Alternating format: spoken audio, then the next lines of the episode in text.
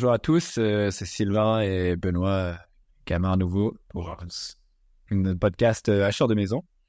Donc on a une petite euh, problématique aujourd'hui sur euh, la PropTech en 2023 et comment on voit un peu les choses en 2024 euh, pour tout ce qui est startup dans l'immobilier.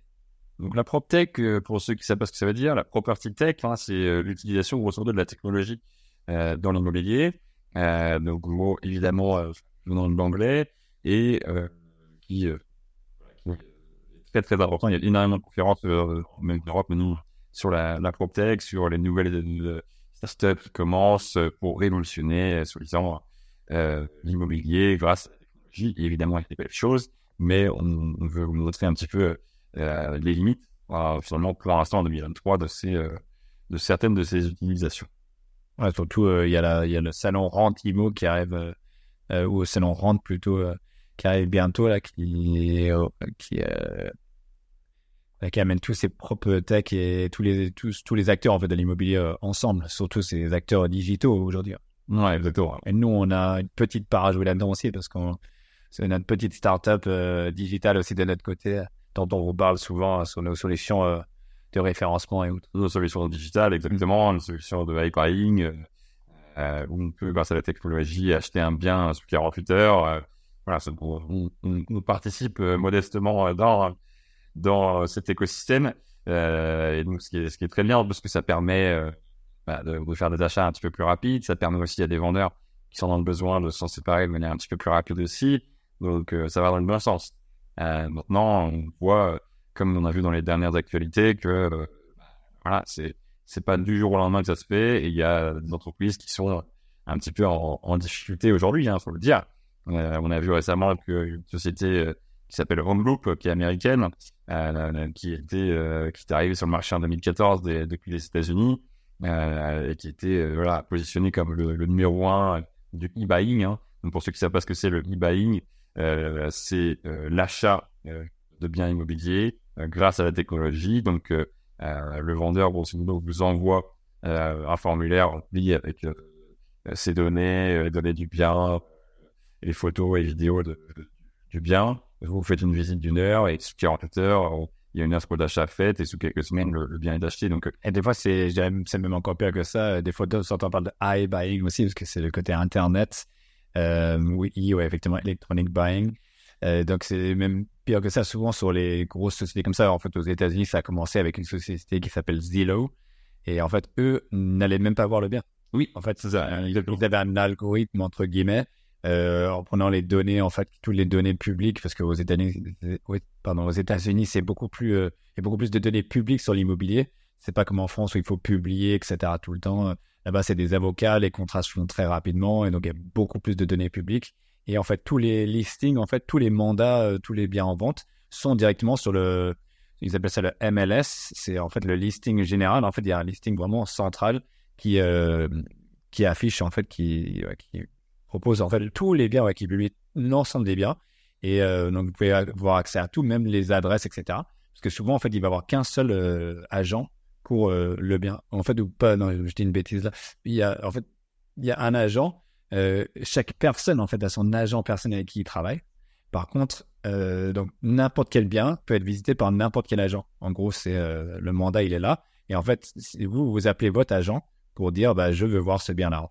Donc c'est votre agent qui vous représente. C'est pas euh, comme en France où on a un mandat et les agents ils ont le mandat et pas tout le monde a cette maison-là euh, à la vente. Là-bas, c'est complètement différent. Du coup, il y a beaucoup plus de données en fait euh, publiques et ces algorithmes en fait permettaient de proposer un prix, on va dire en prenant leur décote de là souvent c'était je crois 20% plutôt aux États-Unis parce que c'est de l'automatique en ville, souvent avec où il y a énormément de données en fait. C'est pas c'est pas adapté vraiment, on va dire dans, le contexte français à part dans les très grandes villes. Et c'est là où voilà par exemple Home Loop, euh, C'est essentiellement, ouais. Ouais. Ouais, t'as Lyon, Nice. C'est ça, ouais, sur les cinq, six plus grandes villes. Mm. Euh, mais évidemment, sur un, sur un, un marché euh, en forte croissance, euh, bah, c'était assez facile pour eux euh, d'aller euh, d'aller acheter des choses. Le marché continue de, de croître, donc même avec une décote sur un marché croissant, bah, le vendeur s'y retrouvait. Euh, mais voilà, dès que euh, les temps seront un petit peu plus durs, comme ça a été le cas euh, dernièrement, eh ben, ils ont beaucoup plus de mal à, à, à prendre des positions. Et voilà, ils étaient euh, euh, en, euh, en redressement judiciaire. Donc, c'est pour ça qu'ils ont été repris récemment par une agence immobilière de Lorraine, Bénédicte. Immobilière.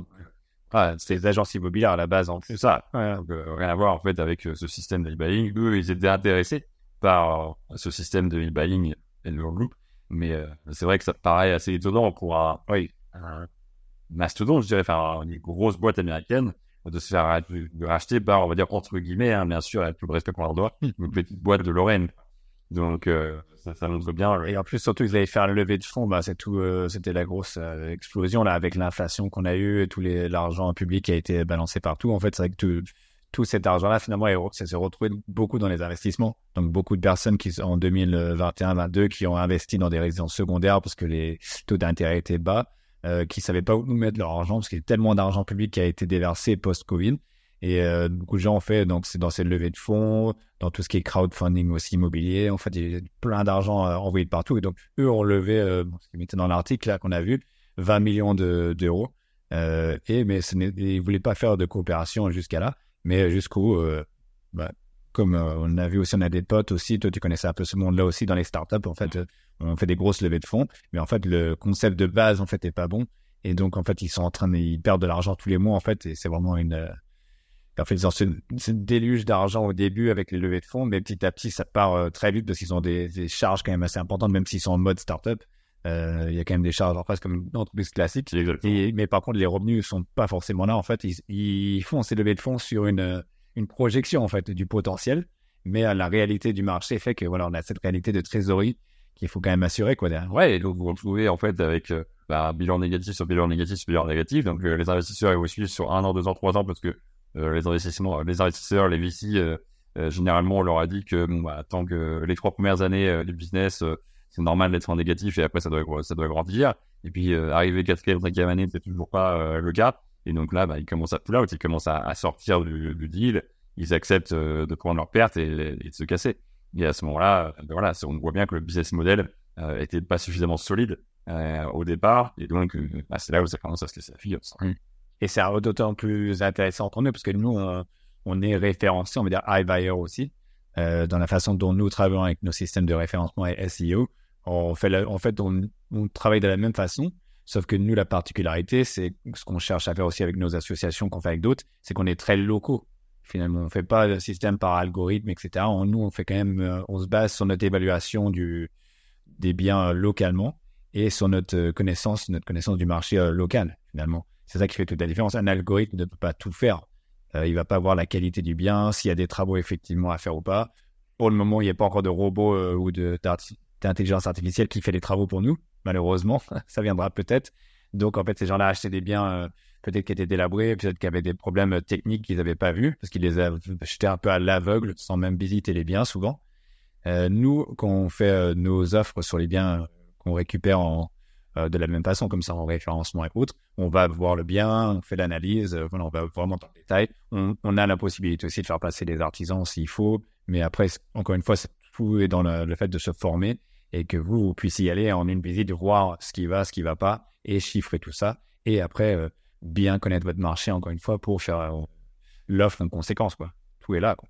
Exactement. C'est pas des choses qu'on peut faire à distance, et surtout pas, j'allais dire, dans la configuration française, ou euh, même si on a, bon, on a énormément de, de monde à Paris, on à 20 millions, 60 millions, je crois, dans ces eaux-là, dans la, moins, mais quand même, en lieu, voilà. Mais bon, il y a, ça, il y a beaucoup de différents marchés aussi. On va dire, euh, la moyenne est 10 000 euros, mais euh, il y a des disparités énormes. Par contre, à la campagne, c'est encore pire.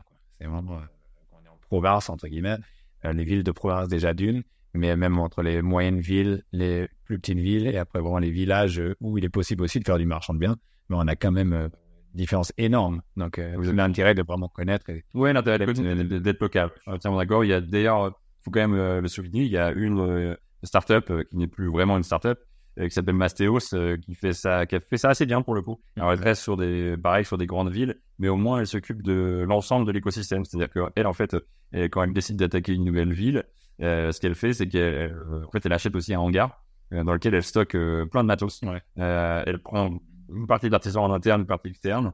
Euh, et, elle chope en fait euh, des beaux projets euh, à aller euh, à aller flipper, hein, à, à, acheter et revendre. Et à ce moment-là, elle propose à des investisseurs externes de venir mettre des billes dedans.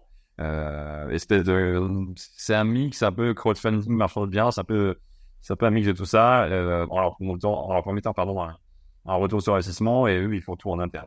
euh, ça, euh, ça, ça marche pas mal. Ça reste évidemment euh, limité à des grandes villes parce que vous imaginez, par ville, il faut aller, faut aller s'acheter un hangar, faut aller se mettre un patrimoine immobilier euh, euh, avant de pouvoir commencer. Il faut, faut mettre des, des ressources euh, commerciales j'avais vu un, un reportage sur eux, en fait, et on voit la taille des hangars, le stock qu'ils ont en meubles, parce qu'ils meublaient, et, Ouais. sais, bon, et c'est incroyable quand on voit la taille du, du truc. euh, après, il faut pas que ça ralentisse, quoi. Quand on a des coûts de stock comme ça aussi importants, euh, il faut pas que, comme là où c'est beaucoup plus di- difficile pour des investisseurs de se faire financer, et aussi de trouver, euh, genre, trouver des projets rentables, etc., avec les prix qui ont augmenté, bah, c'est là où la crise va peut-être aussi, euh, comme dit, c'est là où on voit les gens qui se baignaient sans maillot de bain quand l'eau se retire, quoi. On Ouais, verra bien un peu comment ça. Ouais. Ouais, puis euh, quand, quand on parle de local, euh, c'est vrai que quand on parle local, on parle aussi euh, mode de vie. Je trouve que voilà, 2023, euh, post-Covid, on parle aussi maintenant changement de la vie, télétravail. Ouais. On parle de voilà, c'est rentré dans les mœurs maintenant. Je parlais avec quelqu'un d'une génération au-dessus de moi il y a pas longtemps qui me disait à nous, euh, voilà, le concept de télétravail, enfin, ça n'existe absolument pas, quoi. Non, on allait au boulot, etc. Mm. Maintenant, post-Covid, c'est devenu normal, Mm. euh, même si vous êtes quatre dirigeants, euh, de faire au moins 50%, euh, voire euh, dans certains cas 100% Mm. de votre activité euh, loin de vos bureaux. Ça peut vous mettez euh, euh, dans les Pyrénées, et, euh, voilà, votre boîte est à Paris, et vous faites des réunions à conf call euh, en visio euh, en permanence. Et ceux qui ont goûté à ça en plus et qui ont cette vision-là, veulent plus jamais, ils veulent vraiment retourner, une minorité qui veut retourner dans les bureaux, à faire des, pour les pauses café avec les collègues, euh, par exemple manger des repas ensemble. C'est celles que je connaisse qui, qui retournent dans leur bureau pour ça. Mais une fois qu'on a goûté à ça, on n'a plus envie non plus, euh, qu'on peut être chez soi en, pyjama en train de travailler. C'est ça, et c'est pour ça que euh, l'idée à la base euh, d'entreprises comme de, de coworking, euh, les fameuses euh, salles en fait, euh, de- des- des- des plateaux de bureaux euh, que vous partagez avec différentes entreprises pour minimiser vos coûts et finalement euh, pas vous, euh, petite start-up, aller euh, acheter ou louer des bureaux en plein Paris, elle avait du sens de se dire bah voilà plutôt que de louer un plateau entier, bah, je vais louer quelques euh, quelques sièges euh, quelques jours dans la semaine euh, pour que euh, mes employés s'y retrouvent. Mais euh, voilà, comme vient de le dire Benoît, bon, bah, à partir du moment où tu as accepté que euh, la majorité euh, de, tes cadres euh, partent euh, en province euh, vivre euh, la moitié du temps ou les trois quarts du temps, bon, bah, ça tue un peu le sens même euh, de faire ce coworking. Finalement, tu offres des sièges, mais pour moitié du temps, c'est vide. Moi, j'étais dans une startup, euh, on réfléchissait à du coworking, mais c'était euh, deux jours par semaine. euh, Il y a la moitié de ton, ton staff, tu les vois toujours pas. Euh, ça n'a aucun sens. ça. Mon voisin, Ouais, pour les motiver aussi, c'est ça, ce côté motivé, euh, de, de- voilà, de, de rester motivé en fait. Et c'est souvent c'est autour du café aussi où ça se passe toutes ces discussions en off. et C'est là, c'est là souvent les décisions sont prises et où on avance quoi. Et qu'on n'a plus ça en fait, c'est il y a plus de lien social, il y a plus cet esprit d'équipe non plus comme tu disais pour driver tes équipes au niveau comme sales, qu'est-ce que tu, qu'est-ce qui fait que tu restes dans une entreprise aujourd'hui? Hmm. Euh, Dans une entreprise, la culture d'entreprise. Un, j'aurais dire, bah, c'est le salaire. Euh, pas, pas se leurrer, euh, tu vas aussi pour, pour l'argent. Euh, deux, je dirais que c'est pour un travail qui est motivant, stimulant, que vraiment tu, qui t'apprend des choses, des, ça te nourrit. Et donc, voilà, t'a- t'aimes bien, t'aimes bien le poste que tu fais, tout simplement. Et trois, c'est l'esprit d'équipe. Ouais. Et, euh, bah, c'est la culture Ouais, d'entreprise, les- le ouais. pays, euh, voilà. C'est pas forcément le café, mais c'est, c'est un ensemble, quoi. hein. C'est l'objectif que vous essayez d'atteindre. C'est ça le, le- ce qui est vendu. C'est on, on- on est là pour faire rendre le monde meilleur par tel objectif. Et donc tout le monde est. Il y a vraiment une dynamique d'équipe. Un- on fédère, tout le monde adhère au concept et on, on fédère. Et donc, euh, c'est vrai que le, voilà, le, le concept de, de coworking est un peu euh, mis à mal aujourd'hui. D'ailleurs, euh, une grosse société euh, qui vient aussi des États-Unis qui s'appelle WeWork Mhm. euh, a déposé le bilan là euh, récemment. Ça, un, petit électrochoc euh, sur le marché aussi euh, de l'immobilier parce que bon, bah, le concept à la base il, il est bon, il est pas si ancien que ça euh, et euh, il est déjà déjà mis à mal dès la première crise. Eh ben ouais, parce que tu avais un article là-dessus. Donc de comment il parlait de ça justement? Ouais, il disait que en fait, bon, à la base, ça, ça marchait très très bien. On économisait, euh, on, économisait à un poste énorme en fait. Euh, le loyer il pouvait représenter euh, jusqu'à 40, 45% en fait euh, euh, des frais euh, de fonctionnement d'une boîte. Donc c'est énorme. Ouais, Tout à coup, on se retrouve à, à payer au lieu de 45% de sa boîte, c'est peut-être 5 à 10% parce que bah, il n'y a plus toutes ces charges qui sont énormes. C'est vrai que moi je le voyais aussi pour parler des cas perso. En fait, j'ai eu le cas de plusieurs fois de pouvoir travailler dans des, des coworking parce que voilà, on est un peu sur la route toujours, etc. Et on, n'a pas forcément un bureau stable, même si nous on a nos bureaux, mais pas forcément stable toujours, où il y a des endroits qui sont loués des fois. Alors hop, on bouge d'un endroit à l'autre en fait en fonction de, de nos locaux pro commerciaux qui sont libres ou, ou, voilà ou, occupés. Et moi j'ai toujours eu cette habitude là. Et c'est vrai que souvent je me dis bon, ça serait plus pratique d'aller dans un coworking. Et je sais que moi, dans mon village euh, où je suis, il y en a. En fait, j'ai déjà demandé une ou deux fois, mais en fait, le problème, c'est de, de temps de mettre en place et de signer les documents et de s'inscrire, de créer un compte et tout ça. Finalement, c'est beaucoup plus facile de travailler depuis soit chez soi, soit euh, avec les locatifs qu'on a ou autre. Il y a toujours un local qui se libère et on n'a pas besoin de s'inscrire. C'est gratuit, c'est pratique. En fait, moi, c'est plutôt le côté pratico-pratique qui est beaucoup plus rapide. Et euh, là, dans la ville à côté, il y en a un nouveau qui vient de s'ouvrir, mais fait par la mairie. C'est déjà le troisième. Et les deux autres précédemment, il n'y avait déjà pas, pas de demande. Donc, on s'est fait poser la question est-ce qu'il y a vraiment ce besoin dans ces villes-là? Vous c'est hyper ponctuel, quoi. Et c'est vrai que moi, je, on était plus dans cette dynamique euh, un peu américaine où tu vas au Starbucks quand tu as besoin, tu prends un café, tu te poses, tu travailles. C'est l'habitude, en fait. la bibliothèque, quoi. Je sais pas. Ouais, tu le skill ou peut-être sur la bibliothèque. Mais euh, effectivement, si c'est pour passer ça, le, euh, voilà, pourquoi tu as besoin d'aller dans un coworking? Bah. Donc, à part si le coworking se mettait à faire euh, une réunion par jour où il rassemblait euh, l'ensemble des différentes entreprises pour qu'ils puissent euh, communiquer ensemble, auquel cas il y aurait peut-être une valeur ajoutée. Ouais. Bon, sinon, si c'est juste pour avoir un bureau, effectivement, comme tu as dit, mm-hmm. c'est beaucoup de paperasse pour. En tout cas, on a l'impression d'avoir pas un, fort résultat. Moi, tout ça pour avoir juste une machine à café, finalement, et pouvoir discuter avec les autres. Mais souvent, quand on est entrepreneur, on veut avancer, on veut travailler, on veut pas être non, plus distrait, quoi. Et dans ces espaces de coworking, l'autre côté pour moi, c'est qu'il y a toujours plein de monde. Donc, on est facilement distrait, on n'arrive pas à se concentrer vraiment sur sur ce qu'on veut faire. Si on veut boire un café, moi, forcément, rencontrer du monde, on va discuter, on va perdre 10-15 minutes. C'est exactement ce qu'on cherchait, entre guillemets, à, éviter euh, des fois en, se lançant dans l'entrepreneuriat, parce qu'on on a voilà, sorti du, du rat race, euh, de, de, ces petites discussions euh, café, et on a un objectif à atteindre, on ne va pas se laisser voilà, distraire, quoi. Exactement. Clairement. Voilà, ça c'était un petit peu nos, euh, revue sur 2023 sur euh, la PropTech.